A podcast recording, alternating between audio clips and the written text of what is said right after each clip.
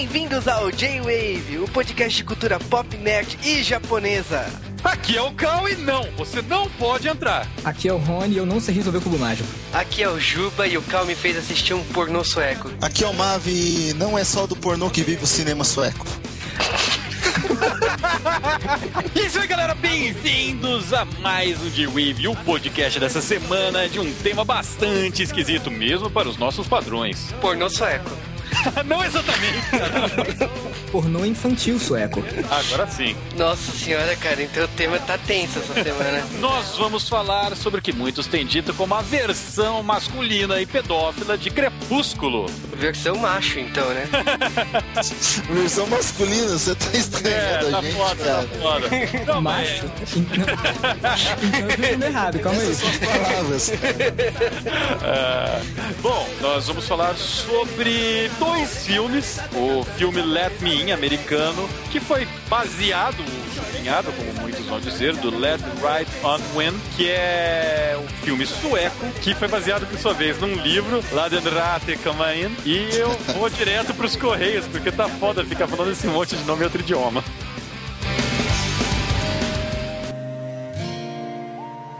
E antes dos Correios, nós temos um recado pra passar sobre o que aconteceu nesse último dia. Para quem não está acompanhando as notícias, ocorreu um terremoto gravíssimo no Japão. Algumas fontes falam que ele é um terremoto de 8.9, que é absurdo. Muita gente perdeu bastante coisa nisso, perdeu até a vida. Assim, o J-Wave fala de cultura japonesa e a gente tem um grande carinho pelo Japão e a gente precisa falar sobre isso com vocês. Então, a gente trouxe aqui um casal de amigos que tá no Japão para falar melhor sobre isso, né? Para falar com a gente. Ele já é conhecido aqui no J-Wave por ter divulgado as fotos do evento Jump Festa e ele narrou tudo que aconteceu nesse último dia aí pelo Twitter, deu entrevista para uma rádio aqui no Brasil e ele topou comentar o que tá acontecendo no Japão. E é o Humberto e a esposa dele, a Natália. Oi? É, Nome bem japonês de vocês dois. Não, é, o Koga, só o casal Koga, que fica mais chique. Terremoto aqui, não, pra gente, onde a gente mora, a gente mora meio que umas sete horas do lugar onde deu o epicentro, né? A gente não sentiu muito. O que a gente sentiu até o momento que a gente tava trabalhando é o que a gente já sente normalmente. Então, pra gente foi só mais um terremoto, só depois que a gente saiu do serviço, que a gente acessou o Twitter, que a gente acessou internet, que a gente viu a proporção do problema. Na fábrica a gente sentiu o primeiro abalo, né? Aí todo mundo parou de trabalhar. Como voltou ao normal, a gente voltou a trabalhar normalmente, né? Depois, na hora do café, que eu fui acessar o Twitter, aí eu vi o estrago que aconteceu, né? E todo mundo ficou triste, chateado. E estamos aí acompanhando as notícias, né? Pra ver que a gente pode ajudar ou não. tentando contatar a família, familiares avisando que a gente tá bem. A minha mãe falou que eu fui uma boa aluna, porque eu liguei, deu terremoto, eu liguei, mãe, tô bem, tô viva, não sobrevivi. Então a gente tá tentando contatar os amigos também, falando que a gente tá bem, deixando no Twitter bem claro que a gente tá bem também. Aconteceu essa série de terremotos e o tsunami no Japão e aqui no Brasil já começou a arrecadação de alimentos, de roupas na liberdade. A televisão toda hora tá mostrando familiares, né, tentando encontrar pai, filhos aí no Japão. O estrago não foi em todo o Japão, né? O estrago foi naquela região, chegou até Tóquio, né, alguns tremores, mas o país, mesmo com terremotos em todo o país, não é uma coisa tão crítica do jeito que tá sendo passado pela mídia, né? O Japão ele é preparado para terremoto. Já faz anos que ele vem se preparando e se aperfeiçoando, né? A construção das casas. E o que abalou foi bem o terremoto em Tóquio. O que foi que zoou foi depois o tsunami. Porque até então, as duas primeiras horas, estavam todo mundo bem. Ninguém sabia da proporção do problema depois que começou o tsunami. Aí começou a arrastar casa, barco, carro. Mas o pessoal ligando aqui pra mim e achava que, tipo, tava pegando fogo onde o meu sobrinho ligou perguntando se tava pegando fogo onde eu, onde eu morava. Eu falava, não, Carlinhos, a tia mora longe. Então não é todo o Japão, é naquele ponto. Toque, Baraque. É, e Ibaraki tem uma grande concentração de brasileiros ali, né? Sim, sim. Estão reportando bastante na mídia agora. Da usina nuclear de Fukushima. A gente tá sabendo que tá tendo radiação. Eu não entendo muito. Tava só escrito no. Tava tendo radiação. Eu só sei que o pessoal tá dizendo que as outras usinas nucleares já foram fechadas, que não não tem risco. Bom, eu acho que eu confio no que o japonês está falando, né? Na televisão de vocês aparece aquele alarmezinho de terremoto, não aparece? Puta, tá tocando a cada 15 minutos. É porque assim, tá dando terremoto desde as 2h48 da tarde de ontem. E tá dando terremoto a cada 15, 5 minutos. E eu falo pro Humberto, não tá parando de tremer. A gente viu na TV uma modelo que trabalha em Tóquio falando que ela tá sentindo tremor ainda. Bom, então eu acho que é isso, né? A gente agradece o Humberto e a esposa dele, né, a Natália, por ter acordado tão cedo, né? E ter falado com a gente. Eu quero lembrar que a empresa BRICS tá atendendo brasileiros e o povo latino para ligar no número 050 58 1472 30, caso alguém precise de ajuda e não sabe falar japonês, né? Também é o e-mail da Embaixada Brasileira, né, em Tóquio, né, que é comunidade@brasemb.or.jp. Muito obrigado então ao casal, ao Humberto e a Natália. Obrigada aí por estar preocupado com a gente e a gente tá bem. Espero que todos os brasileiros estejam bem também. Pelo menos até agora nada foi comunicado de algum brasileiro. Qualquer ajuda, pode falar aí com a gente que a gente dá as informações que a gente pode dar possíveis. Obrigado pela força aí que o pessoal do Brasil tá dando pra gente, né? Que a situação tá feia, né? E a gente, muita gente vai precisar de ajuda. É, é, a minha cunhada soltou uma legal. Não, a gente ia pra Disney no meio do ano agora, né? Aí ela falou assim: "Ih, agora pra Disney só de barquinho. então, ok, galera, então vamos pros correios do J-Wave de verdade.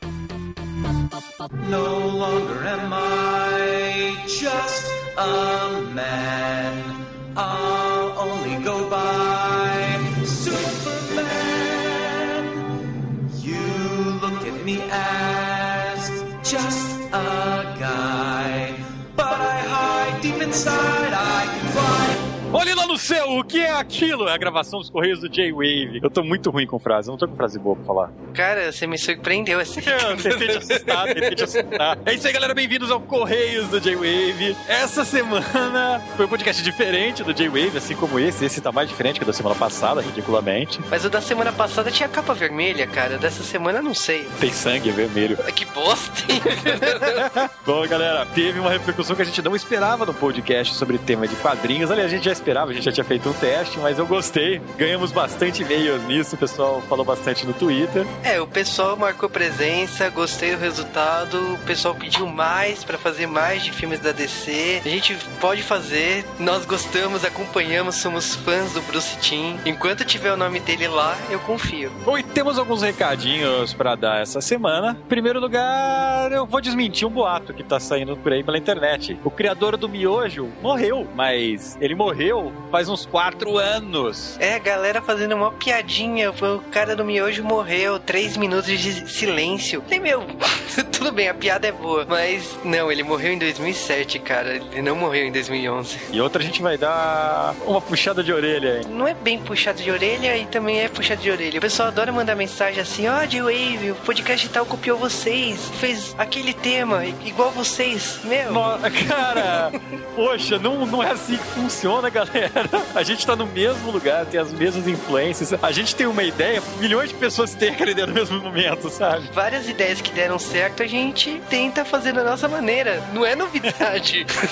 É, a gente foi aprendendo, a gente só faz da nossa maneira. Eu acho que é assim que todo mundo faz. Eu acho que ser copiado, como eu já disse em outros J-Waves, pra mim não, eu não me sinto ofendido, cara. Eu, eu me sinto com mérito, sabe? Me sinto orgulhoso do meu trabalho ser bom o suficiente pra alguém querer copiar. Pra mim é legal, cara. Eu olho, nossa, a gente tá bem na fita. É, cara, quando a gente é copiado, significa que nós estamos fazendo um bom trabalho, né? Então, que continue.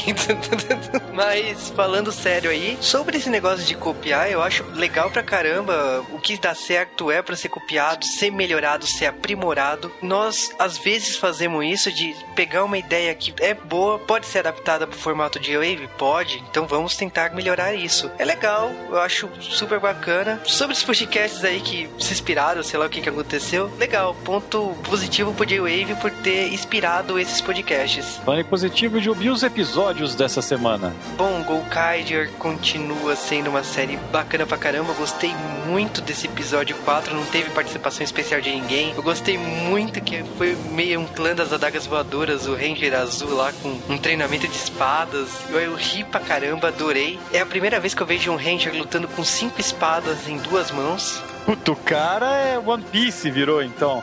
Virou aquele, aquele Scorpio lá do Samurai Warriors, lembra? Eu só não falo que copiou o One Piece por causa que o capacete ainda não tem boca pro cara colocar uma espada na boca. Mas de resto, já sobre Power Ranger Samurai, confesso que eu tô perdendo o fôlego, cara. Não, não tô tão empolgado assim. A Saban sacaneou, cara. Mas fazer o quê? Então vamos ler o nosso feedback dessa semana. E em primeiro lugar, Black Xisa falou primeiro! Cara, fiquei tão feliz com isso. o primeiro, o cara gritando primeiro nos comentários do J-Wave. Só por isso o cara merece o primeiro abraço do J-Wave. Nossa, cara, adorei. Eu sei que no futuro eu vou ficar puto com isso. E o nosso parceiro desse pod, Rony Pedra, nos mandou um vídeo bem sem vergonha, cara. Ele mandou aquela porcaria daquele música lá da Liga da Justiça. Rony, você não vai ser chamado mais pro J-Wave. Você teve um time muito bom de mandar isso depois da gravação. É, muito obrigado, cara. Agora você sabe quando você vai voltar do J-Wave, né? Já o Roger Wilk deu os parabéns. Ele falou que a criatividade japonesa não tem limites. É, a cadeia. Ele ficou surpreso com o nosso tema do Superman. E o Márcio Rosa deu uma pronúncia pra Mixtrick Elite, né? Ele escreveu aqui, mas no desenho do Superman animado ele dá uma outra pronúncia. Mas de qualquer maneira eu vou deixar anotado. Continuando os abraços, um abraço pro Léo Kitsune e também um abraço pro Pixel Bird, que pediu um podcast sobre Beck, já que saiu o filme e tem a série. Eu, particularmente, gosto muito do Jeff Beck, um excelente guitarrista, não é disso que a gente tá falando.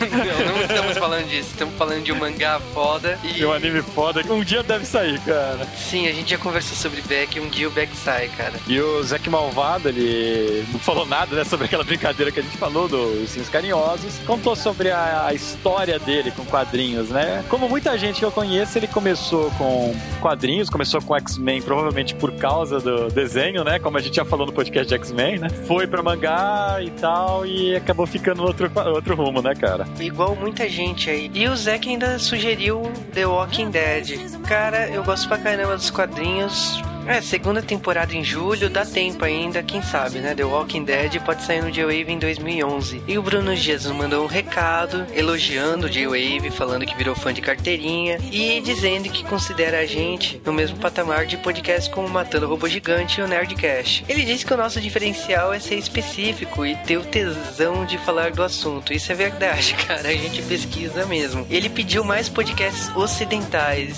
né? A gente faz essa dosagem aí, tipo, sai sobre tudo. E ele falou de banda desenhada, né? Eu falei, meu Deus, será que ele é português de Portugal? E o Cru trouxe à tona uma das maiores teorias relacionadas com esse gibi que nós não contamos. que é sobre o Lex e o Léo, né? Que é o cientista. Vocês conheceram como Elton John no podcast passado. Os dois têm nomes bem parecidos, eles ficam de frente no final do filme e tem aquela cena que, por eles serem parecidos visualmente, talvez eles sejam a mesma pessoa. Ele fala dessa teoria que nos quadrinhos é bem mais explicada por causa do diálogo do Quinton, que fala que eu também venho de um mundo condenado, um mundo chamado passado. A teoria é a seguinte: eles falam que os dois personagens são a mesma pessoa. O Leo Clinton, na verdade, é um Lex Luthor que veio do futuro, depois de ter se arrependido daquilo que fez com o Superman e tá tentando arrumar os próprios erros, né? Só tem um detalhe dessa teoria. Ela foi muito discutida nos fóruns da DC, até que um certo usuário, chamado Grant Morrison, que por acaso é o autor do gibi, falou que não, não é isso. Não, eu fiz tudo isso pra vocês pensarem isso, mas não é. Ele falou que essa ideia do Lex voltando ao passado e tal é a ideia do Superman Red Son, que eu acho que é a melhor história do Superman ever, né? Que é uma história do Superman caindo na União Soviética e tal. Nessa história, depois do, do Superman salvar o mundo, com a ajuda do Lex Luthor no final, o Lex Luthor acaba entendendo o que, que o Superman queria fazer, unifica o, o mundo e tal, transforma o mundo no paraíso, e a Terra vai evoluindo e tal. Os descendentes do Lex Luthor passam a se chamar descendentes descendentes da casa de L, né? Da casa de El. E o planeta Terra, o, céu, o Sol fica vermelho do nosso planeta e o descendente de Lex Luthor chamado Jor tracinho L, né? Jorel, manda o seu filho Kal-El para o passado para tentar salvar a Terra. E é o Superman, sabe? Vira um loop infinito. Veio mais ou menos daí essa teoria. De acordo com as outras teorias, depois que o Morrison desmentiu, o Quinton provavelmente tem algo a ver com o Brainiac 5 dali. O Quinton seria de 5, né? Ou seria uma mistura do Oh. Dos dois, né? Do Quinton com o Lex. Mas ele disse que não é o Lex vindo do futuro. E se o autor disse, eu continuo contestando. A Tatiana nos mandou também um recado. A citação fãs e Morrison iguais a fãs de sertanejo foi a chave de ouro para fechar as, as risadas desse episódio. Puta, cara, eu fui perseguido por essa frase. E ela ainda continua. Depois de ouvir todos os pods numa maratona viciante, eu posso dizer com certeza, vocês são muito bons. Obrigado. É. E agora eu vou deixar o Cal ler porque ele quer me escrotar. Então ela fala, ó, o carisma do Cal, o humor do Marv e a kawaii do Juba são cativantes. Tipo assim, a característica de cada um, a carisma do Cal, o humor do Marv, Kawaiice de Juba. Tipo, me sen- eu me senti. Ai, cara, isso fez meu dia. E ela continua torcendo que a gente faça um podcast da Felicity e do Batman. E ela me deu uma bronca que o Jitoki, que eu pensei que era o sobrenome dela, é uma referência a dorama coreano. E eu vou pedir desculpas porque mesmo assistindo dorama coreano e japonês, meus conhecimentos de dorama coreano são minúsculos. Então eu não peguei a referência, foi mal aí. E o nosso comentarista de estimação, o Drug, disse que não é fã de Superman, né? Aliás, muita gente disse que não é fã de Superman, mas ouviu porque era J-Wave. E ouviu porque era J-Wave, gostou e falou que se tombar com o filme por aí, ele vai assistir. E o Danilo Ribeiro nos mandou um e-mail digno do Rafael Portilho. Olá, senhores do G-Wave. Tive que dar uma pausa no cast logo após a leitura do e-mail, quando eu percebi que seria um avalanche de spoilers. Parei, assisti o filme e voltei pro cast. Primeiramente, parabéns pelo excelente episódio. Ótimas pontuações e comentários. Não acompanho mais o HQ há algum tempo e não havia lido All Star Superman, então fui virgem para a animação e achei muito boa. Uma das melhores histórias do Homem de Aço. Apesar de existirem uma série de falhas no roteiro. Sério?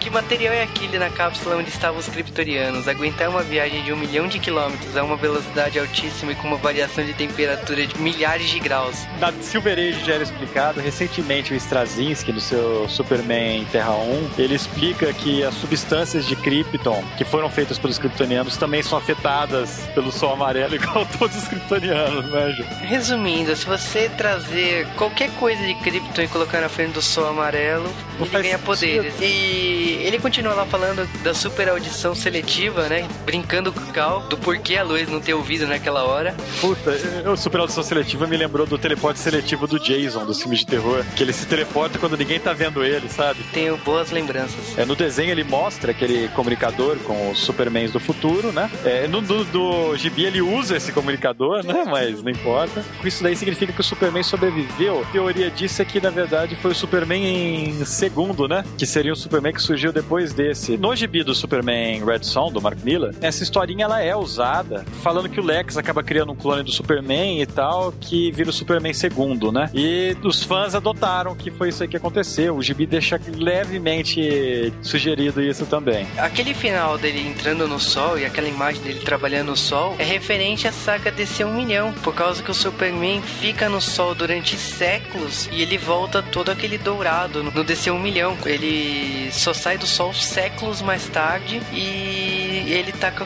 uma forma dourada. Eu não sei por que, que ele usou tantas referências a DC 1 milhão, tem várias na minissérie, Porque ele gosta dessa porcaria. que é dele. E... Por que será que eles usam tantos referências? É, e ele exagerou, porque o Solaris é do DC 1 milhão, tem um Superman do futuro lá do DC 1 milhão. Aí quando ele entra no sol, ele fica exatamente dourado, igual o DC 1 milhão. Então tem muitas referências dessa minissérie que eu acho bem mais ou menos. Eu acho legal formas de super-heróis do futuro, mas é bem meia boca, né, essa saga. Michael dos Santos Bege mandou um e-mail pra gente que é Bom dia, Juba e Marvin. Já começou tudo errado. Um que não é dia e outro que o Marvin não tá aqui.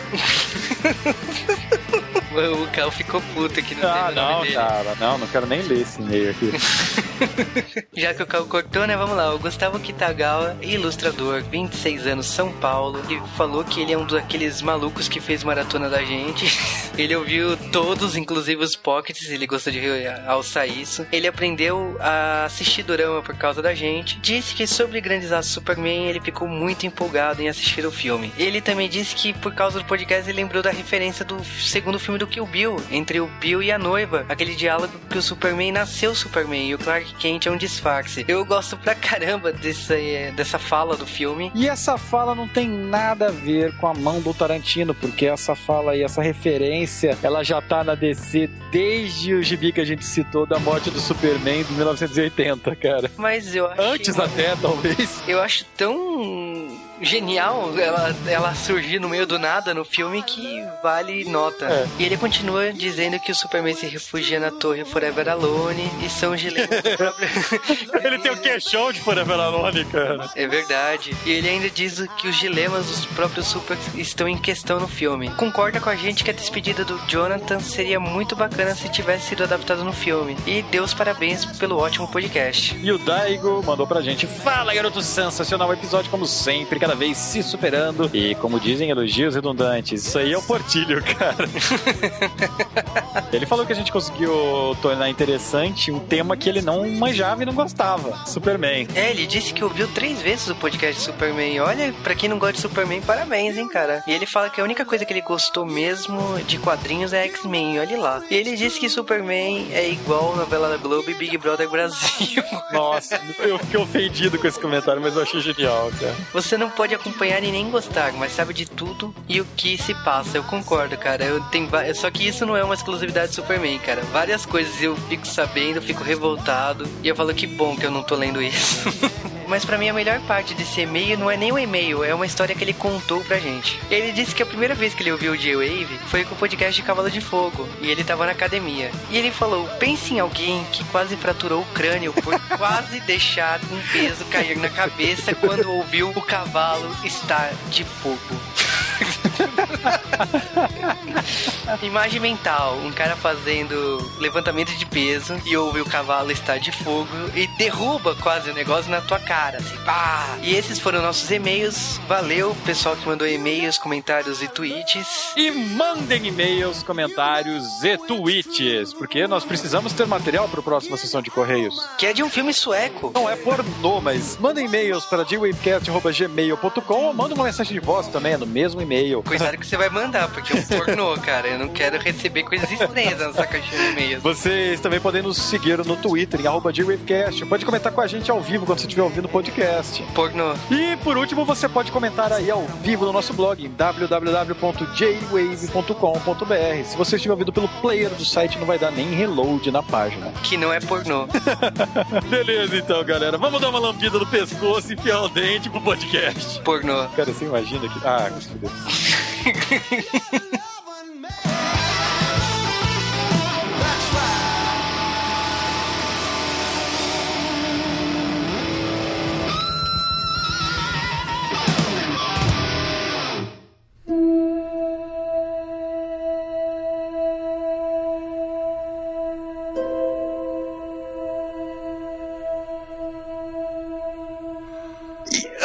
Antes de falarmos dessa obra de arte, nós precisamos falar sobre assuntos relacionados com ela. E em primeiro lugar, eu gostaria de falar que esses dois filmes, tanto Let the Right One In e o seu remake, o Let Me In, são baseados no livro Let den Rate Komma In, que é um livro sueco. Esse livro ele saiu em meados de 2004, cara. Esse livro foi escrito por John Ive de Linkvis e esse livro, na época, é, se vocês notarem, isso é antes do boom de vampiros que nós tivemos agora. Esse livro saiu um ano antes de Crepúsculo, por exemplo, dos livros de Crepúsculo. Então foi antes do boom que a gente teve de vampiros. É, e vai lembrar que ele não só escreveu sobre vampiros, como no ano seguinte ele escreveu sobre zumbis. Então já é um escritor de- da, da turminha, né, cara? Eu acho bacana pra caramba a ideia dele. Eu achei muito legal a forma que ele construiu a história. Confesso que me choquei com algumas coisas.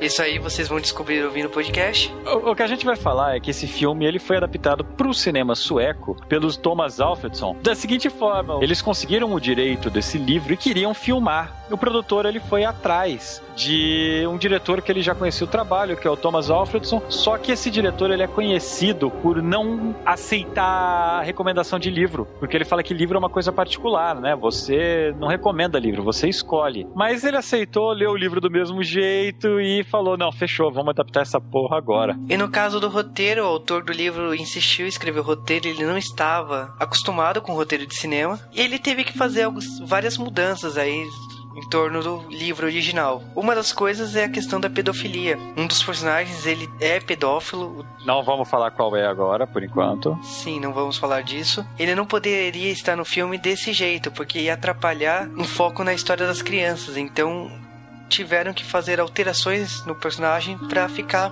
plausível no cinema. São várias coisas aí que tiveram que ser al- alteradas, mas eu acho que, na minha opinião, a versão cinema ela torna as coisas mais misteriosas aí, mais interessantes do que o livro original, né? Mas aí em 2008 foi cogitado fazer uma adaptação americana desse filme, já pegando é, a onda do, dos filmes de vampiro. O que aconteceu é que quando eles viram o filme sueco estrear num festival, eles ficaram maravilhados e falaram: não, a gente precisa desse diretor para fazer nosso filme. É, eles compraram o roteiro e tal, quiseram fazer um remake com o mesmo diretor, isso é padrão do cinema americano, porque o diretor do Grito é o mesmo diretor do filme original, John. Nesse caso, o diretor não foi tão simpático assim. Ele falou que ele tá muito velho para fazer o mesmo filme duas vezes. E ele acha que remake, na opinião dele, só é feito quando o filme é ruim. E não é o caso do filme dele. É, e eu vou falar que eu concordo com ele, mas aí eles passaram a bola para Matt Reeves, que é o diretor de Cloverfield, por exemplo. E o diretor americano insistiu que fosse na cidade de Los Alamos, por causa que a infância dele é tudo lá e tal, foi uma referência, whatever. E ele também quis adaptar os nomes, ele achava que alterando os nomes tinha mais a ver com público americano, já que a cidade ia ser americana, ele achava que contar a mesma história no país de origem e tal não teria sentido para ele. Então ele trouxe a história para os Estados Unidos, alterou os personagens e achou que estaria fazendo um bom serviço aí. É, uma outra curiosidade também é que a vampira do filme sueco, a Ellie, ela foi dublada, porque eles acharam que a voz original da atriz era muito suave, muito aguda. E o filme tem várias curiosidades aí, tem uma delas é a polêmica dos quadrinhos, que a Dark Horse lançou os quadrinhos baseados na versão americana, o autor do livro não gostou na época, ele ficou até bem chateado com o lançamento dos quadrinhos. Depois ele teve que fazer uma social e elogiar quando ele foi informado que o licenciamento do, do livro envolvia fazer quadrinhos do mesmo. Ah, cara, os quadrinhos, a gente não vai falar aqui no J-Wave, não são tão bons, viu?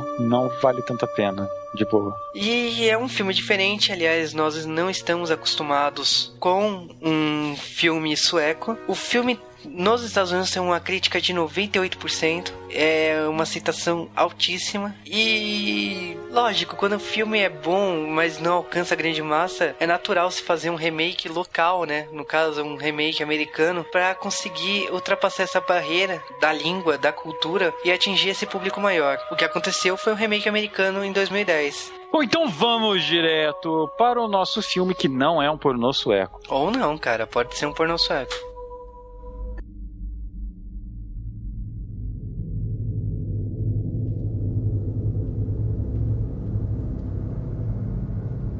E a nossa história começa num subúrbio de Estocolmo com um garoto chamado Oscar na versão sueca, ou Owen na versão americana. Não entendi porquê da troca de nomes.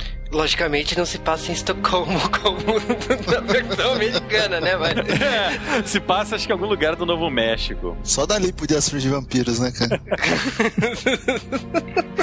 é um teste nuclear mal realizado aí, o que que aconteceu? Mas assim, antes de confundir o público, ah, nós vamos falar de dois filmes, duas histórias iguais, de blá blá blá. Olha, as duas histórias são bem semelhantes, eu acho que 90%, né, Cal? E o resto é um pouquinho diferente, então dá pra contar o filme e fazer algumas comparações com o remake realizado nos Estados Unidos do ano passado. É, e nós não vamos excepcionalmente contar o final do filme, porque ele ainda está em cartaz em alguns cinemas quando a gente gravou isso. Então, como nós queremos que vocês vejam, a gente recomenda, infelizmente, né? É, nós vamos dar um aviso de spoiler pra vocês terem o gostinho do J-Wave não estragar todo o filme pra vocês. Mas a gente vai tentar estragar o filme inteiro, cara. Não adianta. Ou não. De qualquer maneira, esse filme começa em Estocolmo ou em Los Alamos com um garoto chamado Oscar Barra Owen. Galera, eu vou assumir agora, quando a gente estiver falando do filme é, sueco, nós vamos estar falando os nomes de Oscar, ele e tudo mais, e quando estivermos falando do americano, nós vamos usar Abe e Owen. Então,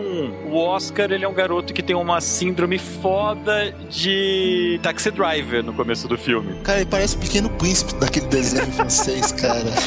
Eu não vou fazer comentário sobre o cabelo dele, tá? Então. Não, é o lá. pequeno príncipe, cara. É o pequeno 80. príncipe. Anos 80. Esse filme se Ah, vai passa se fuder, cara. Nos anos 80 ninguém ia querer viado daquele jeito, não, cara. no começo dos anos 80. Isso não muda o Olha, nível você de. tá, você tá depondo contra a sua própria imagem, Cal. Ninguém aqui tá falando, só você, cara. Anos 80. Porra. Anos 80 na Suécia. Então, o moleque é criado a leite com pera, galera. Esse moleque, ele tem problemas, muitos. Pra começar, ele é filho de uma mãe divorciada, né? Os pais dele são divorciados, ele mora com a mãe. No filme sueco, a- os pais divorciaram porque o pai é alcoólatra. No filme americano, divorciaram porque a mãe é crente, cara. Olha que. E alcoólatra também, cara. que no começo aparece ela lá com a tacinha esperta e depois ela, ó, chumbadona, cara. É, a mãe tá sempre com a garrafa de, de bebida do lado, cara. Você pode ver. Olha que beleza, cara. Que criação. Esse moleque tinha que ser assim mesmo. E esse moleque criado pela mãe, ele também tem outras coisas. É, ele é bulhado na escola. Então ele, ele tem uma carinha meio afresca, né? Ele é meio afeminado, ele é bem andrógeno. É, o americano, ou ele é menos. Ele é fracote, baixinho, fracote, enquanto que o sueco, cara, ele é mais andrógeno, né? Por causa que ele é alto pra cacete, cara. Ele é até mais alto o moleque que zoa ele, né? Na verdade, eu acho que o americano, o garoto parece mais menina do que, do que a própria menina. Rony, você está defecando pela boca. Tá, tá caprichado essas meninas, hein, cara? Porra. Tudo que você falar pode ser usado contra você no J-Wave. Olha só, cara, que situação. Vamos lá.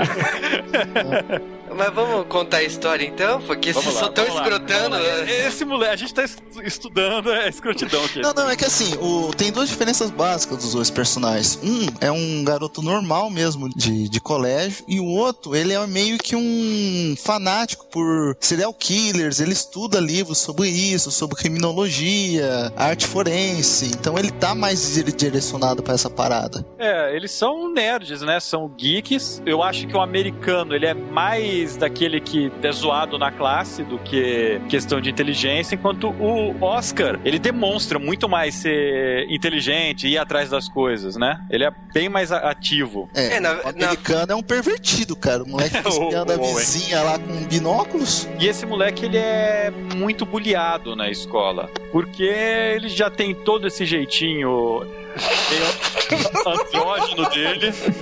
Meio, meio anos 80, como diria o Marvin, então. É, o príncipezinho lá. É o príncipezinho. E os caras judiam dele feio, cara. Nossa, aquilo lá da cadeia hoje em dia. Cara, isso aí continua e ninguém faz nada. E, tipo, naquela época nem se falava em bullying, né? Hoje que se fala, mas. É, virou modinha.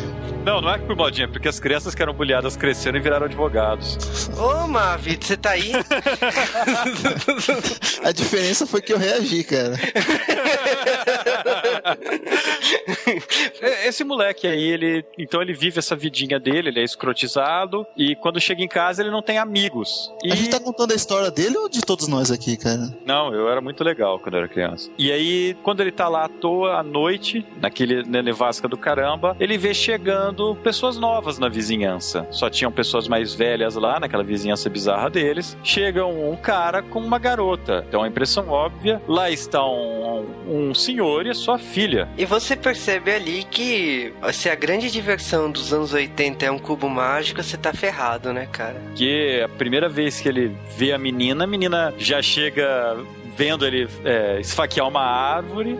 E a primeira coisa que ela fala pra ele é que eles não podem ser amigos. Tem lógica, né? Eu também não queria ficar amigo de uma pessoa que esfaqueia. poderia ter seguido, né, cara? Foda-se, Terminava, né? né? Terminava o filme assim, the end. É. Ia ser um curta-metragem, 20 minutos. Infelizmente, não foi o que aconteceu. Eles começam a conversar. Na verdade, cada um gosta de ficar sozinho e. O lugar que ele- eles gostam de ficar sozinhos, mas eles sempre acabam se esbarrando é num parque de diversões na frente do prédio deles. Então sempre rola aquele diálogo: o que, que você está fazendo? Ah, eu estou aqui sozinho. Ah, mas eu estou também aqui sozinho. E fica nisso. Isso é muito mais bonito no filme sueco, porque eles não se olham quando estão fazendo as coisas. É, e no filme americano, é, a relação parece que é- vai mais rápido entre os dois. Tem essa cena aí do cubo mágico, que ele tá brincando com o cubo mágico, ela pergunta o que, que é aquilo, ele explica, aí ele entrega pra ela, ela não consegue ficar dois tempos com aquilo e joga longe e sai correndo atacando uma pessoa. É, mas isso o moleque já foi embora, né?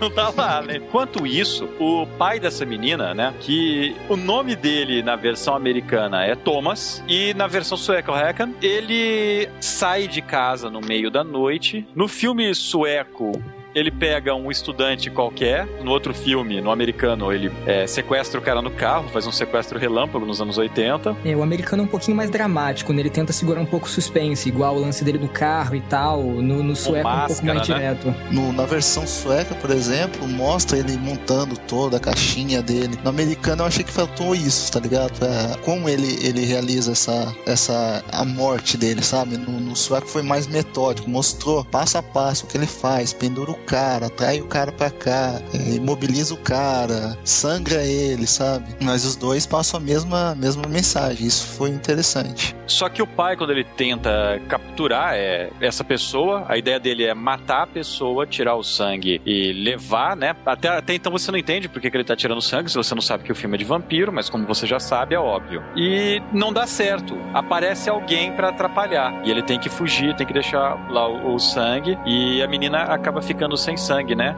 Então, quando ela tá lá conversando com o Oscar, né? Nessa brincadeira do cubo mágico, é, ela tá toda hora roncando. E no sueco, ela só dá uma roncada de estômago no final, mas no americano a cena inteira.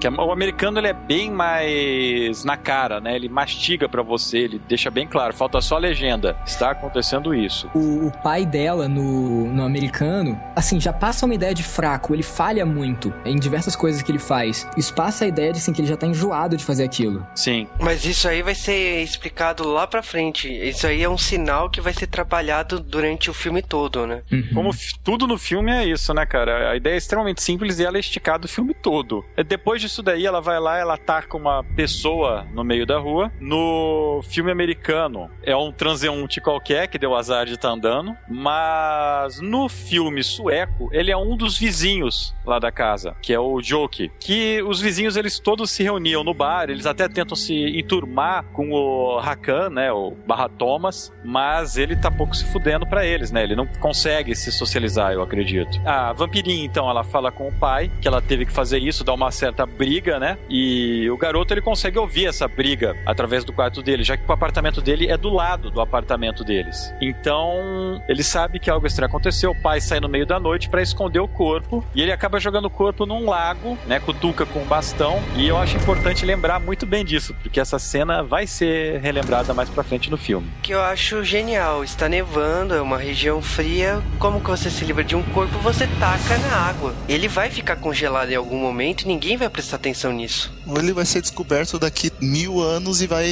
virar o Brendan Fraser, o Homem das Cavernas, tocando rock and roll. Como o filme sueco não tem isso, voltamos à pauta. Ele, ele vai só virar um picolé mais pro final do filme. É, fazendo spoiler, né? Que coisa feia. Mas nesse momento aí, quando ele percebe, quando o garoto percebe que ele consegue escutar o outro apartamento, ele tem a feliz ou infeliz ideia de, já que a menina gosta de quebra-cabeças, os dois se comunicarem através de código Morse pelas paredes dos apartamentos. Isso é um subplot B do filme que gera confusão, cara. Ou ele poderia ter dado um bando de quebra-cabeça pra ela, né? Podia, né? Código Morse. Isso gera, eu acho que o primeiro conflito grande que ele tem com os bullies. Que ele pega um livro e começa a copiar o código Morse, né? Uma cópia pra ele, uma cópia pra menina. Conforme ele vai fazendo isso, o bully principal não gosta, né? Ele quer saber o que, que ele ficou escrevendo na sala. E o bully, ele arrumou uma vareta e começa a ameaçar o, o garoto com aquilo lá. Aqui minha vareta. Cara, que cena. O pior que é você descrevendo. Acho que ficou mais gay do que a Ficou cena né? original, né? Fica. Porque a cena original é isso que eu ri, cara. música, né? Não, a cena assim, só faltou um. Só faltou que o cara usar uma máscara a lá tiazinha, tá ligado? Pá! É tipo, E pá! aquele casacão, né, cara? Abriu assim. Aqui, Vamos abrir ó. um-. Vamos abrir um espaço agora, cara, pra, pra esses bullies. Na versão americana, os bullies são os caras que são tão truculentos que eu acho que eles fazem bigode, barba todo dia, tá ligado? São bullies profissionais, Os, cara. cara, não, os caras vivem disso, vivem de bullying. São os caras muito truculento, grandão, com cara de bandido. É que são. Na versão americana, os atores são um pouquinho mais velhos que o protagonista. Isso aí é visível de se ver, mas na É, versão. Os caras os cara têm, tipo, 30 anos e não passou da quarta série ainda, sabe? Supletivo, supletivo. E os bullies, todos eles têm cara de marginal. Na versão sueca, você tem um bully principal que é menor do que o ator do, do mocinho, cara, do que o garoto. Mas põe muito mais medo. Os bullies são todos menores que ele. Tem um que é gordinho, tá ligado? Que chora toda hora e é bully, cara. Porra, eu olhei e falei, pô, moleque, dá um tapa nele. Você dá conta dos três, você é maior que os três seguidos, cara. Não, mas Mas- ele não, ia- ele não ia revidar nesse nível, cara. Ele tava a ponto de revidar no nível épico, cara. É, ele ia o- pegar e meter facada mesmo. Sim, e o moleque ele acaba dando uma, uma chicotada assim corta a bochecha do garoto, né? Do Owen barra Oscar. É, nessa cena do Oscar machucando o rosto, até tem aquele diálogo assim: pô, mas você machucou o rosto dele, o que, que vo- você vai falar pra mãe dele? Pra você ver que os Bullings têm preocupação de os É, pais cara. verem. Os pais não podem perceber que eles estão machucando os filhos desses caras. Pode socar do pescoço pra baixo. Juba, você tá piorando a coisa, cara. Assim o moleque não vai ter filhos no futuro, cara. Mas. Não ensina essas táticas de guerrilha pros bullies, cara. Não, mas é tão óbvio, o filme ensina isso pras pessoas. Aí, tipo, a cena não, não se desenrola muito bem. Ele chega em casa, coloca o band-aid na cara e tá tudo resolvido, tá ligado? Não se pergunta, ah, por que, que você machucou o rosto? Whatever. E tem mais um, um encontro dele com a Ellie, né? Que você percebe que a relação deles está evoluindo de uma amizade pra algo mais. E ele pergunta pela primeira vez, né? Se ela quer namorar com ele. Ninguém vai Mas comentar ela- essa cena porque Não, é muito. porque ela, ela deixa isso meio no ar, né? É, o pai dela vai então pegar sangue de novo, ela tá desesperada, e ele resolve ir num lugar fácil de pegar sangue. Vão numa escola. É, é que eu não sei como foi os anos 80 na Suécia, mas a versão americana dos anos 80 tá muito trash, cara.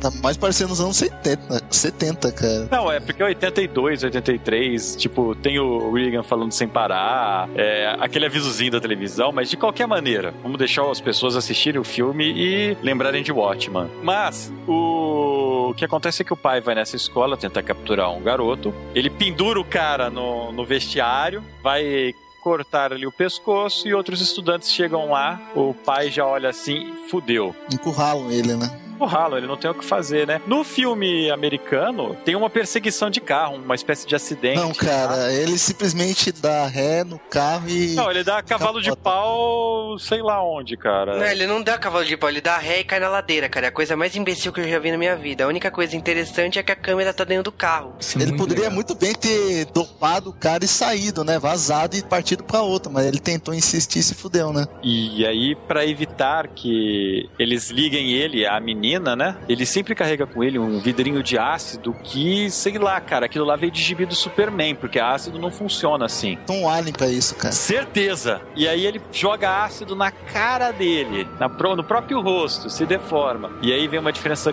foda do filme sueco pro americano. Ah, ele vai parar no hospital, ele, barra Abe, descobre que ele está no hospital e vai visitá-lo. É, na verdade, até é uma das diferenças da versão americana pra versão sueca, que a americana começa nesse momento, que estão levando ele pro hospital. Eu que eu tomei um susto quando eu vi a versão americana, mas. Eu pensava que a versão americana ia dar tipo, ah, aconteceu isso e 10 anos depois, sabe? Tipo, aconteceu, acontece a mesma coisa. Aí o policial ia notar essa semelhança e, e daí, a partir daí, investigar a filha, sabe? Eu, eu, eu vi isso daí, cara, eu, eu, eu pensei, poxa, vai ser bom, né? Mas não. Eles não usaram essa ideia, mas realmente ficou muito no ar essa ideia. Até a- mostrar a cena. A diferença entre as duas cenas é o seguinte, que na versão original ele com ácido ele queima metade do rosto dele, enquanto na versão americana ele queima o rosto inteiro, então é bem mais assustador, vamos dizer assim. Cara, Então- ficou muito duas caras do filme do Batman, aquela maquiagem. Sim, Ficou muito bem feita, cara. Eu pra gostei. 2008. U- Uma crítica que eu tenho em relação ao filme americano nesse ponto é que eu achei a maquiagem do filme sueco melhor, mas deixa eu explicar. A do, do americano tem mais efeito e tal. Só que no sueco, o que, que ele faz? Ele joga um pouco de ácido na cara, então onde passou o ácido, destruiu o rosto. No filme americano, ele pega o mesmo vidrinho de ácido, joga na cara e ele fica inteiro queimado. A mão dele fica queimado, o rosto fica inteirinho queimado por igual, o, o peito dele fica queimado, sabe? O cara teve muito tempo a hora que ele tava debaixo daquele carro com, com as coisas em cima. É, como, como a maior parte dos remakes americanos, eles exageram um pouco pra poder chocar um pouco mais, né? Como eles têm dinheiro pra gastar na produção, então vai Aí gastar que é estranho, cara. O, o- a maquiagem do sueco ficou mais asquerosa do que a americana, cara. Isso que eu achei bizarro. Porque, pô, eles poderiam ter é, feito uma coisa tipo duas caras do Batman mesmo, sabe? Mas sabe por que que eu acho? A sueca você vê menos. A americana, na cena que ele tá no hospital, você vê com detalhes. Ele dá closes, o bicho vem andando e tal. Não no começo. No começo ele faz todo o mistério, mas na hora que aparece, você vê. Na você sueca vê mais o reflexo. né, É, da- é por um sueca. segundo. Você vê um segundo a imagem assim e, e pronto, cara. E também remete ao, a capa do, do filme, né, cara? O pôster do filme, né? Que é a menina na- no vidro embaçado, falando com o cara, sabe? Com a mão dele se tocando. Eu achei maneiro isso. É, mas uma coisa aqui nessa cena é que ele meio que se despede, né? Ele autoriza ela a morder o pescoço dele, apontando pro pescoço, ela morde e ele logo depois eh, se joga, né, do alto do hospital e ela parte, né? A investigação policial começa aí, você sabe que a filha dele esteve no hospital. Você não sabe o que vai acontecer agora por causa que ela tá sozinha ali, como que ela vai conseguir sangue, como que como que vai se desenvolver a história em si, mas você sabe que o relacionamento dela com o Oscar tá sendo trabalhado. E aí vem uma das cenas mais chocantes, na minha opinião, do filme. Ela bate na janela do Oscar depois de ter matado o próprio pai e pede pra deixar ele entrar, mas sem olhar pra vê-la. E ele deitado, ele autoriza ela a entrar, ela entra, ela fica nua e. Então, assim, em, em parte, tirando a parte poluída das nossas mentes, né, e o visual, é uma cena até bonitinha, sabe? É fofinha, porque ela, quando ela fala não pode me ver, é aquele negócio do que os olhos não veem, o coração sente, sabe? Ela tá meio que querendo se abrir com ele ali. E ele tá querendo ouvir ela, né? Porque ele já tá na dela já faz algum tempo, já durante a história, né? É que o meu problema não é a nossa mente poluída, o problema é que a cena tem uma conotação e ela tem uma conotação sexual, tanto que ela deita nua lá e ela fala de namoro, ele, ele reforça, né, que ele gostaria de namorar ela e ela fala que gostaria que tudo fosse como está sendo agora. Depois ela fala da questão de namoro, né, e acaba ele segurando a mão dela, né, para trás, né, ele não olhando as Ele acaba querendo fugir com ela, né? Ele dá essa ideia, vamos fugir, vamos sair daqui. Mas o problema é a conotação dessa cena, porque logo no dia seguinte ele abre a janela e, meu, qualquer ser normal imagina que rolou alguma coisa entre os dois. Desculpa, Ah, não, é, não é a minha mente. Não, não, portanto que eu até falei, não é somente poluída, mas como a- os aspectos visuais, ela ficando nua e tal. De fato, é uma cena bem forte e tal. Só que ela passa uma mensagem, às vezes, bem mais forte do que apenas o visual. Isso que eu tô querendo dizer, entendeu? Não, mas pois é, essa, essa interpretação aí, com certeza, a gente tem espaço pra ela, né? É, se não me engano, na versão americana, eles não conversam esse lance de poder fugir. Então, é menos uma coisa pra gente se preocupar. A gente, a gente realmente fica com, a- com essa ideia de que rolou alguma coisa entre eles e tal. E o filme começa seu plot final, vamos dizer assim, por causa que tem a, a viagem escolar é, de esqui, né? Eles estão lá no gelo. Os seus bullies da vida, né? Eles aparecem pra querer bater no no Oscar.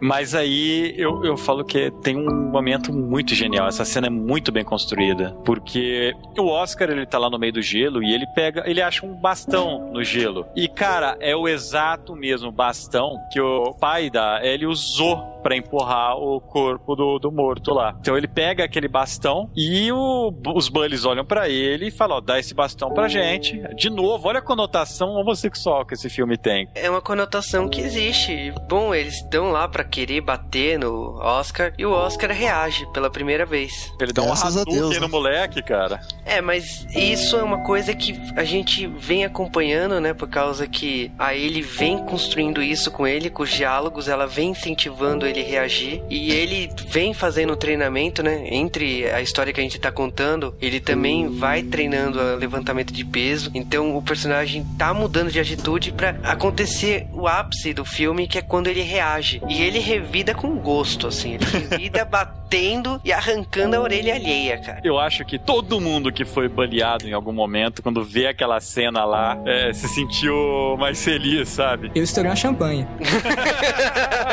Todo mundo revelando aqui, confessando. Ai, que Não, merda eu de vida. também, cara. Tem problema, cara. Ai, que merda de vida. Eu era bully, cara, então. eu me senti triste pelo menino, mas. Mas assim, ele perde lá a orelha e você percebe dois cenas de gritos, né? Porque o moleque grita de dor e ao mesmo tempo você percebe um monte de gritos femininos, de garotas e tal, por causa que elas descobriram um cadáver no meio do gelo. O legal, o, o treinador, cara, ele, nas duas versões, ele é estrangeiro. Na versão sueca, ele é espanhol e na versão americana ele é russo. Ele pede calma, ele calma e tal. Acaba sendo descoberto, né, que aquele corpo que o pai da ele matou no começo do filme. um. Enquanto isso, o Oscar é punido, né, na escola, né? Eles perguntam pra ele por que que ele fez isso e tal. Em vez de ele confessar tudo, falar que, ah, foi um bully, blá blá blá, não. Fica um cara de bunda. Mas não é, cara, ó. Quem foi É a honra da coisa, não, cara. Quem foi boleado aqui sabe, cara. Não, não adianta falar. É, cara. Ou você bate, devolve e liga o foda-se, ou continua, saca? Pois que é, diferença faz você falar, ah, eu fiz isso que o cara me bullyou? Eles vão O cara falar, tá o cara vai virar pra você. Não, você tem que ignorar. Ó, meu amigo, eu tenho esperança, viu? Se fizessem alguma coisa contra bullies, eu não tava aqui. Que Então- ensina é, se você bater em alguém, não seja descoberto. Exatamente, cara.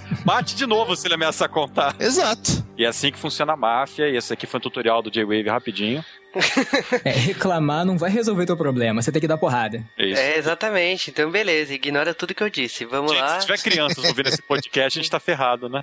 Cara, se fosse só esse o pior dos problemas, a gente tá falando de coisa bem pior nesse Crianças, parem de ouvir esse podcast. Show, show. A gente vai fazer um de Bob Esponja pra vocês. Não. Não. Ah, faz, não, porra. Eu quero não, não, não. Não, aí que elas vão virar psicopatas, cara. Voltando aí, o que acontece depois dessa cena? Ele vai pra casa, ele mostra um lugar secreto lá pra ele que ele oferece fazer um pacto. E eu acho essa cena do pacto tão feio. Então, é, na versão americana, essa foi uma das cenas, esse setup da cena foi um dos que ficou mais aceitável, sabe? Na versão americana, ele tem explicação pro que, que é aquele lugar, ele tem um background, sabe? Isso eu gostei. E ele fala do negócio do pacto, que ele tinha feito já, sabe? E também, é, eu acho que ele falou que tinha, ele se encontrava com mais uns caras lá e tal, a galera que não era muito boa, então isso contribui também pra índole dele meio bizarra de querer ser um serial killer wannabe. E ele acaba fazendo um pacto que é o típico pacto de sangue, né? Você faz um corte na mão e aperta a mão de uma outra pessoa que também tem um corte. E se seus sangues forem de tipo diferente, reação em cadeia, vocês vão parar no hospital. É, é o menor dos problemas, né, cara?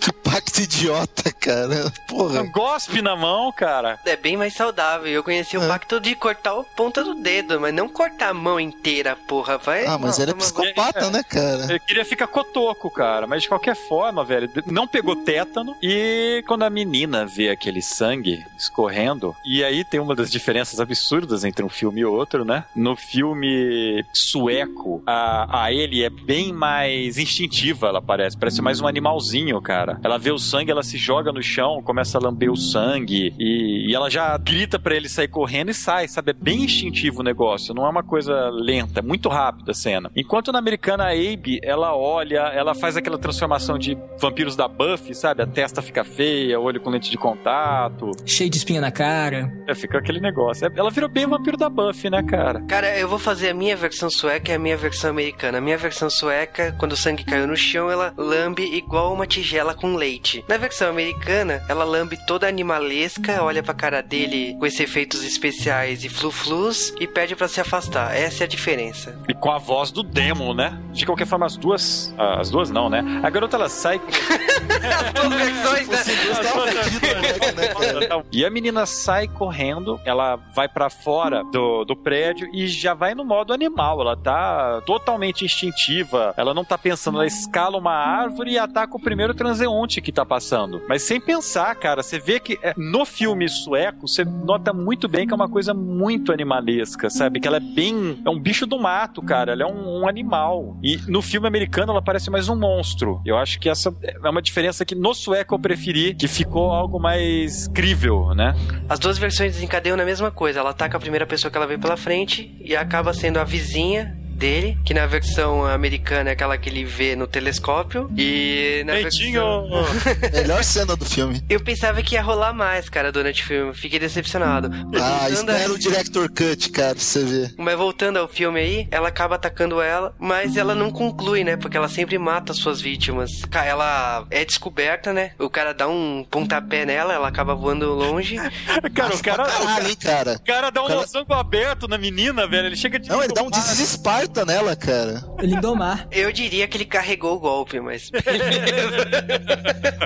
Nossa, cara, pra mim não voar daquele jeito. Na versão sueca, ela voa melhor, cara. Ele, ele dá uma bica na menina que se foda. Na versão americana, ele empurra ela pra longe, não é tão legal. Na versão americana ele ainda corre atrás da mina, né? Mas na versão, ori- Idiota, né? Corre atrás Vai socorrer a desgraçada, porra. na versão original ele é, socorre e tem até um desenrolar, né? Ela Ela é vampirizada, né? Ela começa a ganhar característica de vampiro, começa a ficar desesperada por sangue. Que, na verdade, isso foi só uma cena pra mostrar o quanto que a Ellie barra Abe é forte, né? Que a nova vampira aí, que é a Virginia, ela fica doida, né, cara? Ela vai atrás das pessoas. Na versão sueca tem uma cena que ela vai atrás de um amigo deles que tinha vários gatos na casa. É a cena mais vergonha alheia do filme sueco. Vamos descrever a cena, né, cara? Ela vai lá visitar o vizinho e de repente os gatos começam a olhar, ela tá, fica desesperada pra ir embora, os caras começam a segurar ela e de repente rola um ataque em massa de gatos. Ela começa a fugir com os gatos colados no corpo, ela desce a escada rolando com os gatos no corpo. É uma coisa. Horrível!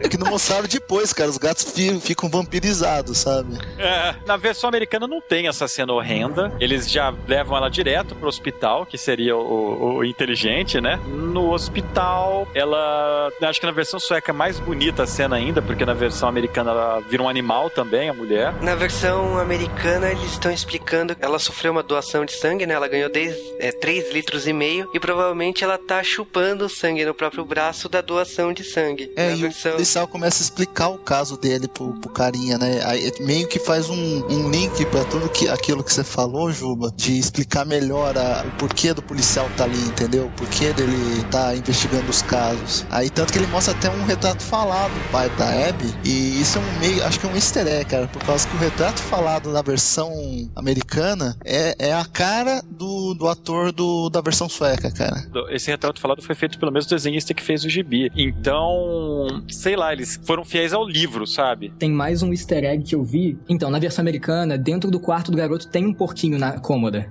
Entendeu? Então isso aí eu, pelo menos, eu percebi como sendo um easter eggzinho. O que acontece é que a enfermeira ou o enfermeiro chega lá e abre a vidraça, né? Ele abre a persiana, entra sol no quarto e incêndio! Porque vampiros de verdade brilham no sol, obviamente, porque estão pegando fogo. O que acontece de verdade quando um sol bate num vampiro? O vampiro não brilha, o vampiro pega fogo. Acontece de verdade o caralho, porque vampiro não existe. Mas é o que Isso aí, resta foda-se. acontecer. Isso aí é o vampiro old school, vampiro de, de raiz, sacou? É, Vampiro vampiro moleque. moleque, sabe?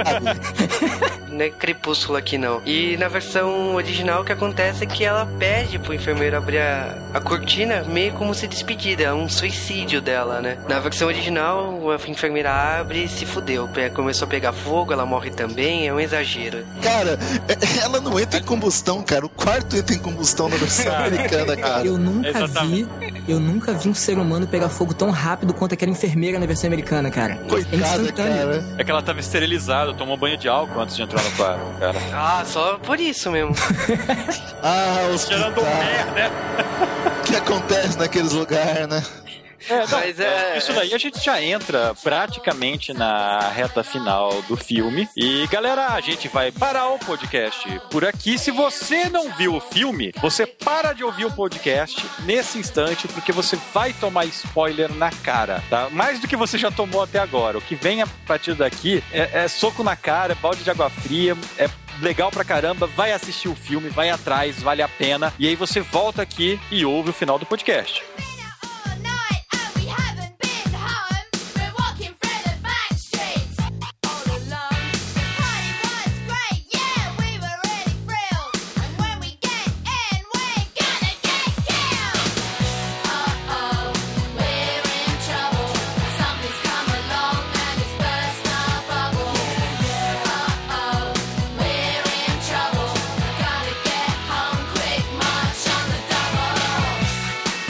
Se você ficou até agora é porque você quer tomar tapa na cara. Então vamos lá. É, o Oscar, ele tá em casa, ele tá meio que assustado com aquele reação que ela teve quando cortou a mão dele. Ela aparece na porta da casa dele, né? Pedindo pra entrar. E ele desafia ela. Não, por que, que você não pode entrar? E, cara, o Oscar é muito bully comparado com o Owen. Porque a menina tá parada na porta de casa, ele entra. Entra.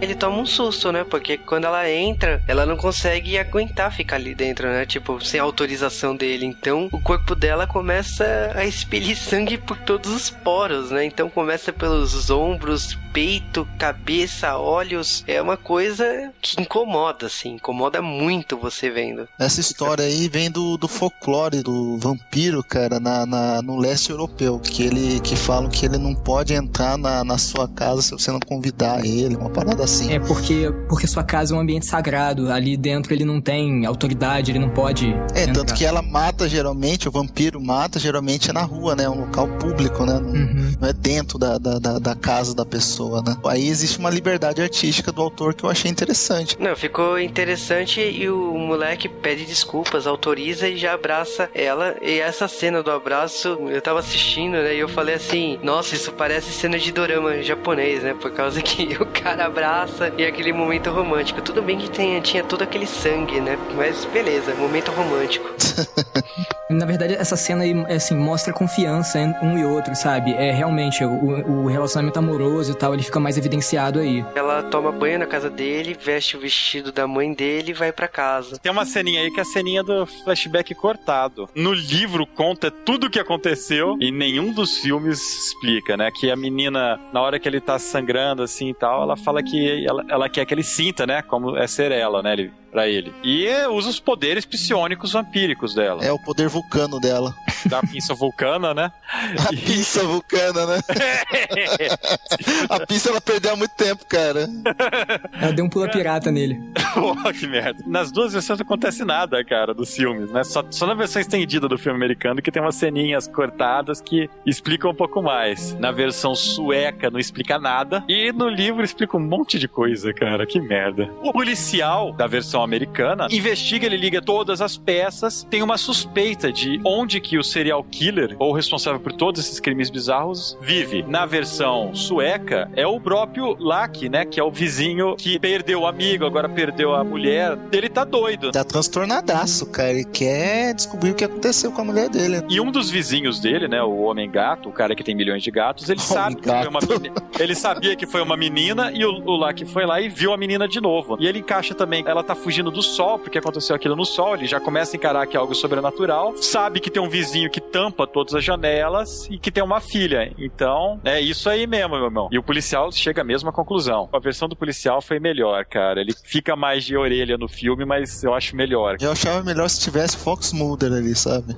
Não, cara, não, não, não. Aí matava ele! A cena que acontece assim, o policial começa a investigar, ele vê o apartamento lá, abre o apartamento e descobre, né, a garota lá debaixo do cobertor, ele acha a cena toda inocente, de repente a mina se revela, morde ele, jorra sangue pra tudo que é lado. O Oscar vê, fica com nojo, né, na, na cena, né. O Oscar ele dá um gritinho pra avisar ela, né? Ele ameaça ele com a faca. Mas no caso do policial, o moleque ele só dá um gritinho, a, a, a Abe se joga no cara e, cara, na versão americana, aquela cena do policial esticando a mão, sabe? Pedindo ajuda. E o, Bonita, cara. o Owen esticando a mão, sabe? Parece que ele vai dar a mão pro policial, mas ele pega a maçaneta e fecha. Fecha, cara, eu aplaudi aquela cena, cara. Ficou muito linda aquela cena. Deu uma aflição. É, mas a cena original também é bonita, que é, tudo acontece com a porta entreaberta, você não vê e você vê ao mesmo tempo e você vê a mão dele saindo da porta e, pô, e sujando tudo de sangue. É uma cena bonita também Não. na versão É original. bonito assim, né? Nós não somos psicóticos. É uma- A filmagem foi algo bom. Bom, e eu falo que esse é o grande mérito do filme sueco, é a sutileza. Os filmes suecos não te mostram nada. Você imagina praticamente tudo do que tá acontecendo. Pro tipo de filme que tava sendo proposto, eu achei que ficou mais bonito. Tanto que o- os takes das cenas semelhantes da- das duas versões demoram mais para se desenvolver na versão americana do que na versão sueca. A narrativa de um fica, entre aspas, mais rápida do que a outra na hora de, de explicar a mesma cena, entendeu? E eu acho que esse instante aí começa o deslize do filme, né? Porque o Oscar barra Owen, quando ele vê isso daí, ele fica traumatizado, mas é mais ou menos, né? O Owen, ele fica desesperado. O moleque só falta se dar um Ele, tiro, ele né? sente asco pela menina, cara. Ele realmente não gosta do que ele viu ali, sabe? Agora o Oscar, cara, ele meio que cagou pra parada. Ele é meio psicopata já, então ele já ele aceita mais a situação. É muito fleuma que o Oscar tem. Ele dá uma de Fox Mulder, sabe? Ele vê a desgraça acontecendo, se assusta, mas se recompõe muito rápido. O moleque não é normal. Aquele cabelinho dele já, né? Começa isso, ele não é normal mesmo. Aquele elmo que ele tem. Pra mim o filme começa a ficar questionável por causa dessa cena final. A menina ela fala que não tem mais como ela ficar naquele lugar, ela precisa se mudar. E ela se despede do garoto. Na versão sueca, inclusive, eu não entendi que ela tinha ido embora aquela hora de táxi. Na versão americana, só que eu vi pegando o táxi que eu entendi. Então eu fui for dummies nessa vez. E o Oscar volta pro ginásio, né, que ele fazia depois da escola, aquela ginástica dele, e os bullies arrumaram uma vingança pra ele. Vingança nível alarmante, né? Porque eles têm um plano. Incídio, né? É, começa botando fogo no lixo lá da onde fica a piscina pra chamar a atenção do professor. Acaba que todo mundo indo lá pra fora e quem sobrou, os bullying expulsa, deixando só o Oscar lá na piscina que tava numa cena ruim pra caramba, né? Aquela aulinha dele nadar na piscina não, não rola, né? o que acontece é que o irmão do bullying chefe, ele ameaça o cara por causa que o Oscar arrancou a orelha do moleque, né? Ele fala assim, um olho por uma orelha. Então ele fala, se você so- sobreviver de- debaixo da água por três minutos, não vai lhe acontecer nada, mas se você não aguentar, você vai perder o olho. Se você verdade se você vai morrer, sobrevivesse, né, cara? E os bullies, você vê que eles voltam atrás, né?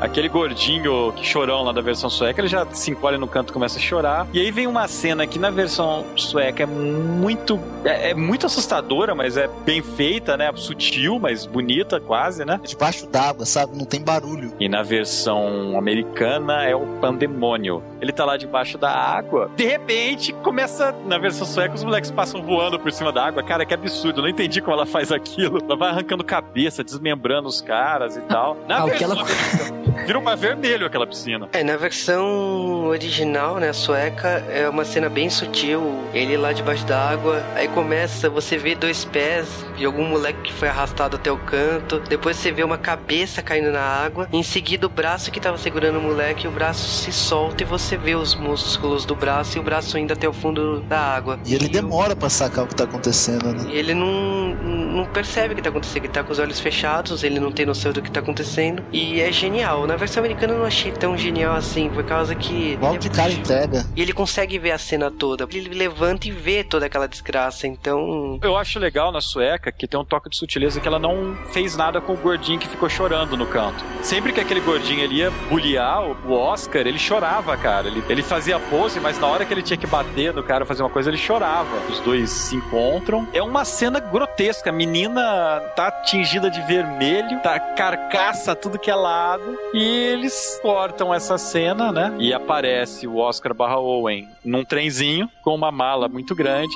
saindo da, da cidade. E aí você escuta uma batidinha, né? Nessa mala muito grande, porque eles estavam fazendo código Morse. E o Oscar vai lá e devolve, né? O barulhinho.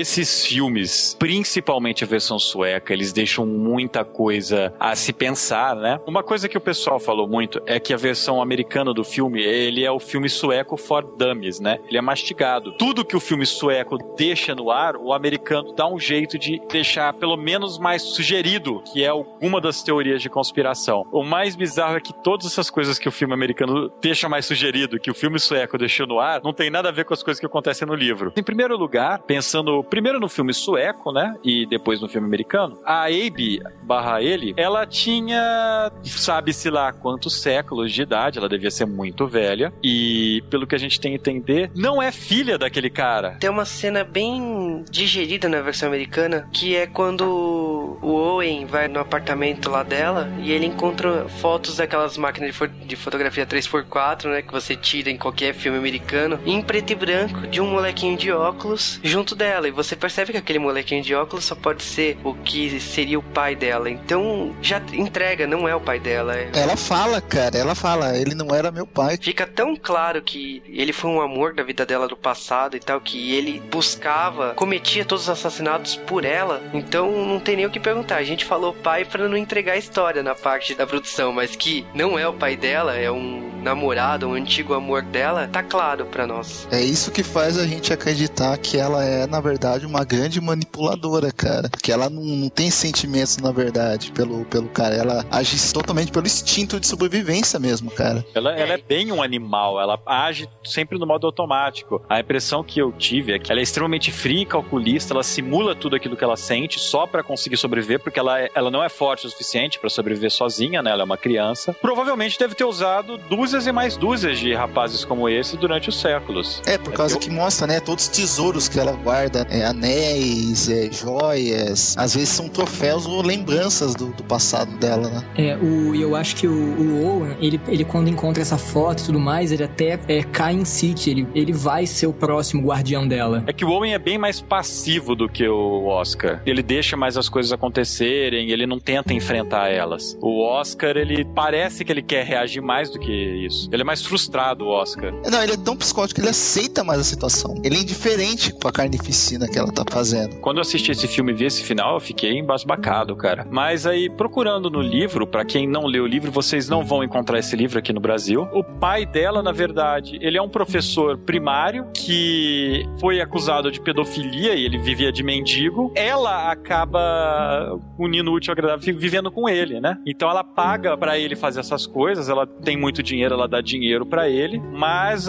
ele fala que faria de graça se ela passasse uma noite com ele. É um outro clima, sabe? O livro é um pouco mais sujo, eu acho. Não é uma coisa tão psicológica quanto essa ideia dela- usar as crianças, sabe? Consecutivamente. Mas no livro é ela que conta essa parada? Eles têm várias discussões, eles mesmos contam isso daí. Na verdade, ela é o Coringa, tá ligado? Ela conta uma origem diferente a cada. Exato. Mas brincadeiras à parte aí, o. Acho que uma das cenas mais polêmicas aí do filme é a questão dela falar que ela não é menina, né? E você achar, então, ela é uma vampira, uma vampira não tem sexo, beleza. Quando você vê o filme sueco, né? A menina ela é muito andrógena. E tanto que ela foi dublada no filme sueco pra ter uma voz mais grossa. É, na verdade, a versão sueca tem uma cena que eu não queria falar aqui.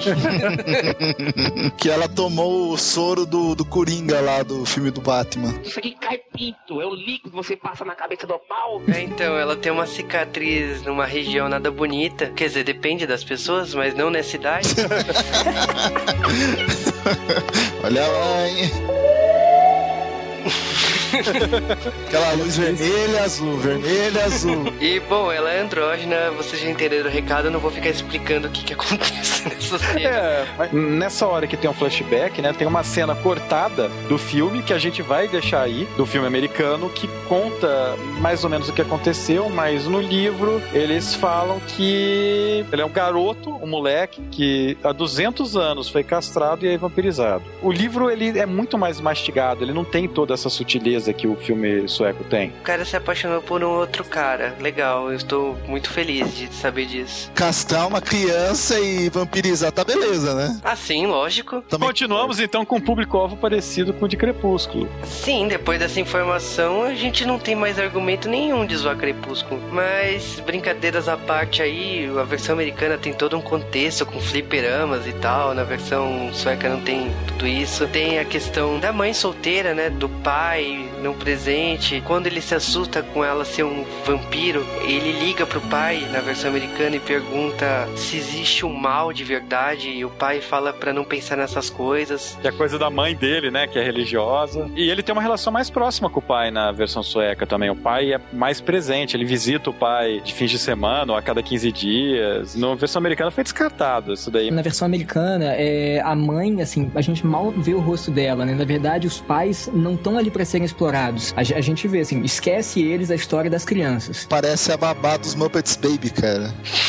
ah, cara, aparece o rosto, mas tipo. No filme sueco, ele tem um bom relacionamento com os pais. Ele brinca com a mãe. É, os pais são mais bem resolvidos. Talvez por isso que o Oscar também seja mais é, bem resolvido com a parada. resolvido de ser assassino, né? Tem uma cena que eu acho muito legal da vampira conversando com o Oscar e ela fala assim que ele tem vontade de matar, mas ela mata. Principalmente na cena que ele tá estourando a árvore, né, com a faca, desse desejo, desse meio serial killer que ele tem de vingança, né? É. E ela concretiza isso, mas ela concretiza não porque ela sente essa vontade, é uma questão de necessidade humana. Ele tem vontade de matar, mas ela mata por necessidade, né? Ela não tem muita opção. Tá manipulando ele, né, cara? Ela tá levando ele pro joguinho dela. Eu acho que, na verdade, quando ela ataca as pessoas, ela quebra o pescoço pra não gerar outros vampiros. Porque, digamos, ela não Isso. quer ou competição, ou ela não quer que outras pessoas sofram desse mesmo mal que ela sofre. Isso aí que o Rony falou é interessante, porque no livro, o pai dela, naquela cena que ele sai do quarto de hospital e dá, dá o pescoço pra ela morder, no livro dá a entender que ela quer salvá-lo, né? Eu não sei se é manipulação da filha da puta, né? Mas a impressão que você tem é que ela quer salvá-lo. Ela vai morder ele, sair pra ele ser vampirizado e sobreviver àquele Só uma pancadão. correção, cara. Filha da puta não. Filho da puta. Ah, perdão, desculpa.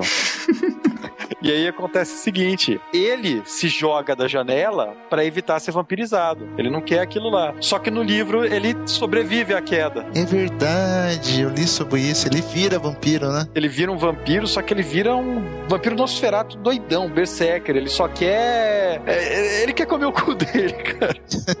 Que é aquele cu gelado, né?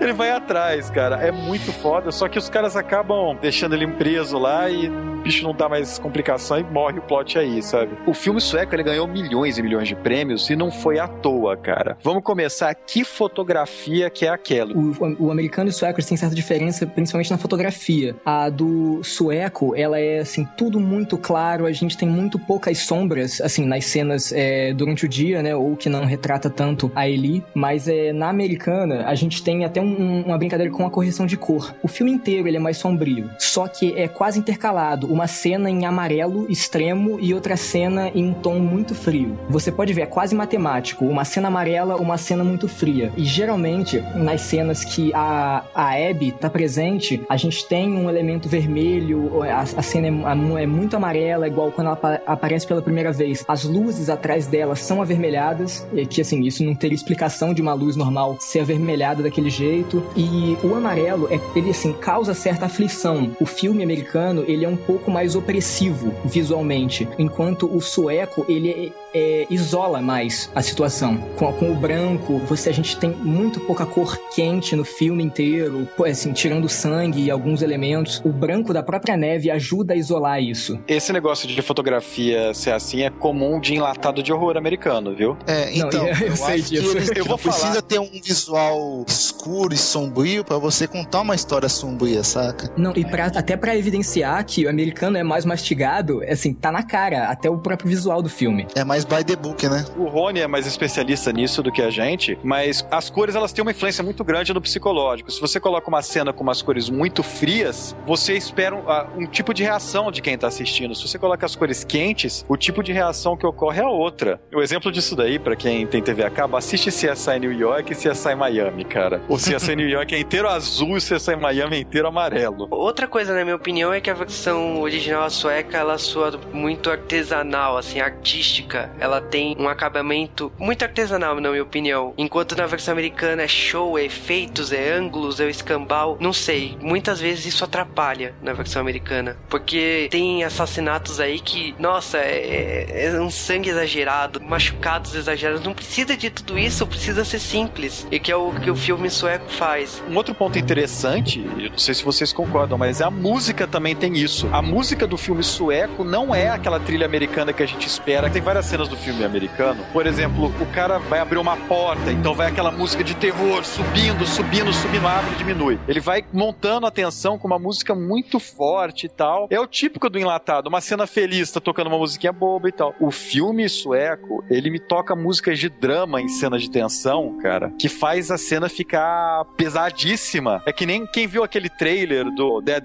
Island lá. O cara põe uma música triste num, num filme de zumbi, cara. Você sai do negócio de terror, ação e vai pro negócio psicológico. Eu gostei muito da trilha original. A questão aqui entre a comparação dos dois filmes, na minha opinião, é que o filme sueco ele se estica demais. As cenas são muito longas, na minha opinião. Não posso falar como diretor, mas a minha opinião seria diminuir aquelas cenas. Eu acho ela muito extensas, ela dá uma tensão muito grande pra acontecer alguma coisa. Eu não nego que eu gosto de filmes de terror americanos com clichês, assim. Foi uma fórmulas zombadas à exaustão. A trilogia Pânico quer falar que cenas de terror tocam aquela música X. Sim, o filme de terror, pra mim, tem que ter aquelas músicas X na hora que vai acontecer alguma coisa. Terror americano mudou muito quando eles começaram a se influenciar por outros filmes de terror, principalmente os japoneses, e depois eles começaram a pegar uma porção de filme asiático de terror. E esse filme sueco tem seu estilo, tem suas nuances. Eu respeito tal, mas eu, como pessoa, não gosto daquele estilo tão longo de cenas. Pra mim, se eu fizesse uma versão diretor Juba, aquele filme de 1 hora e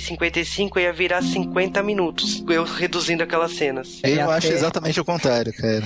Na verdade, e sim, isso é comum do, do cinema europeu. Ele é um pouco mais observativo, então as cenas tendem a se estender. O americano é um pouco mais participativo. Você pode ver, a gente tem plano mais fechado, é, a ação acontece mais rápido. Você pode ver até na cena da piscina, se você comparar o americano com o sueco, a câmera é muito mais afastada na versão sueca do que na americana. Na câmera é o rosto do garoto muito fechado. Na su- no sueco, não. A gente já tem o plano um pouco mais aberto, a gente vê é, é, mais movimento dele. No japonês já é um pouco mais reflexivo. É muito você tem que é, de- deduzir através do personagem. Então a gente tem essa, essa diferença. Aí vai realmente do público, né? O que ele se sente mais à vontade. E o filme americano, cara, ele se vende muito mais assim, como um filme de, de horror, terror, como o Juba falou. E o filme o, o europeu, o sueco, ele se vende mais como um filme de drama e suspense. Ele, ele, ele se diverge nesse ponto. E eu acho que isso é válido. Se o filme americano fosse contar a mesma história da mesma forma que o filme europeu, não seria válido como filme, seria só mais uma cópia barata, sabe? Assim, não é o primeiro remake de terror, de suspense americano. Eu posso falar por experiências assim. O chamado, eu não gosto. Que o versão. japonês é muito melhor, eu acho. Muito. Eu acho galhofa, cara, mas O Grito, o The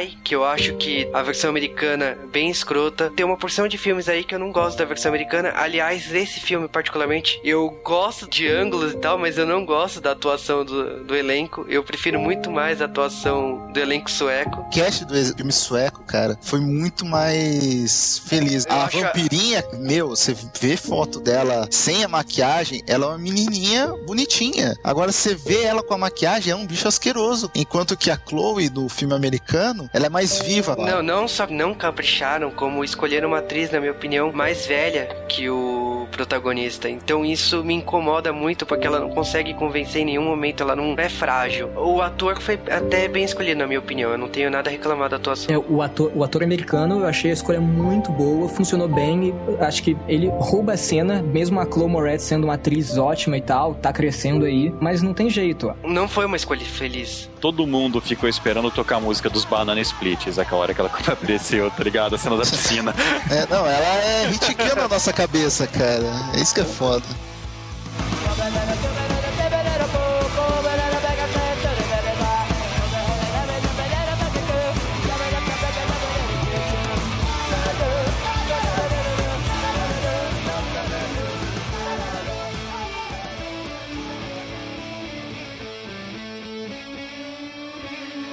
Entre os dois filmes aí, a versão original de 2008 e a versão 2010, que é a versão americana, elas têm diferenças, ela- elas contam a mesma história. Não dá pra se negar aí, tipo, você não vai ver muitas diferenças entre os dois filmes. Eles carregam até com os mesmos diálogos, mas você pode escolher qual é o seu estilo favorito. Aí, se você prefere uma, um filme mais digerido, um filme com mais efeitos, com mais clichês aí de filmes de terror, que é o filme americano de 2010, ele tem um foco especial aí no estilo de abordar o vampirismo, né? A personagem vampira, enquanto na versão original ela se explora muito mais o bullying. É questão de escolha. Você pode assistir as duas versões, lógico, comparar com que nem a gente tá fazendo aqui, mas entre os dois filmes eu gosto particularmente muito mais do sueco, mas eu vejo muitos pontos positivos na versão americana. Então para mim eu faria uma versão sueca com toques americanos aí. Eu acho que os dois filmes são muito bons, cada um do seu jeito diferente. O filme sueco, pra mim, ele tem mais uma visão de quem gosta de, da literatura clássica de horror, nem só de vampiros. Ele cria mais uma mitologia, entre várias mitologias de vampiros, e eu acho que isso é válido até para continuações, livros ou outros autores se inspirarem, enquanto que o filme americano só se preocupou mais em tentar contar essa história da forma que eles veem, né, da forma americana, da forma de Hollywood. As duas formas de contar o filme são válidas. Agora, no, como gosto pessoal, eu gosto mais daquele horror não mastigado, aquele horror trabalhado, o horror de pensar mesmo, que você não se resolve só na porrada, sabe? Que você tem todo o desenvolvimento, a desconstrução dos personagens. E o filme, por mais artístico que seja, como o Juba falou, eu achei que ele foi mais feliz nesse aspecto. Não tanto, às vezes, contar a história da vampira, entendeu? Mas como o, story, o storytelling dele é melhor, o meu predileto. As duas versões do filme são muito boas, mas é, vai realmente por questão de gosto mesmo, né? A versão sueca, até porque o roteiro foi escrito pelo próprio escritor do livro, parece que ela tem um controle maior sobre a história. Então, as adaptações, as diferenças que tiveram pro livro, elas não, não chegam a atrapalhar muito. Eu prefiro o filme quando ele trabalha a história um pouco mais subjetivamente, deixa as coisas um pouco no ar, porque parte da compreensão do filme tá dentro, assim, tá na gente, não só o que o filme joga na sua cara. O filme americano, ele acaba caindo em certos clichês, assim, até de trilha, de fotografia e tudo mais, mas até por causa disso, ele apaga alguns nomes que estão na produção do filme, né? Até no caso da trilha do Michael Giacchino, que até fez a trilha do Lost e tal, que é boa pra caramba, ela some no, no filme. Eu acho que ela, é, o filme acaba abafando essa trilha. A história, eu acho que ela funciona melhor em Estocolmo, porque até pela questão do isolamento, a neve, não sei, a história funciona melhor lá. Então, na minha opinião, eu prefiro o, fi- o filme sueco. A menina que faz a vampira, assim, eu acho que não tem comparação com a Chloe Moretz. É você poder assistir os dois pra poder comparar, você poder ter mais de um, de um ponto de vista e, ter mais informação realmente. É um puta filme, recomendo assistir os dois mesmo. Resumindo muito a minha opinião e a de todo mundo nesse cast aqui, o filme americano é um filme sobre vampiros com pano de fundo de bullying, enquanto o filme sueco é um filme sobre bullying com vampiros no pano de fundo. Tomem a sua própria decisão, assistam os dois filmes. O filme americano está nos cinemas, vale a pena assistir. O filme sueco você só vai achar aqui por enquanto em alguns festivais de cinema, mas se você tiver a chance de assistir, vá, vale a pena cada instante. Então é isso aí, galera. Esse foi o nosso podcast sobre Deixe-me entrar ou Deixe ela entrar, dependendo da versão que você assistir aqui no Brasil, né? E eu acho que a gente devia de abrir mais portas para o cinema sueco no J-Wavecast.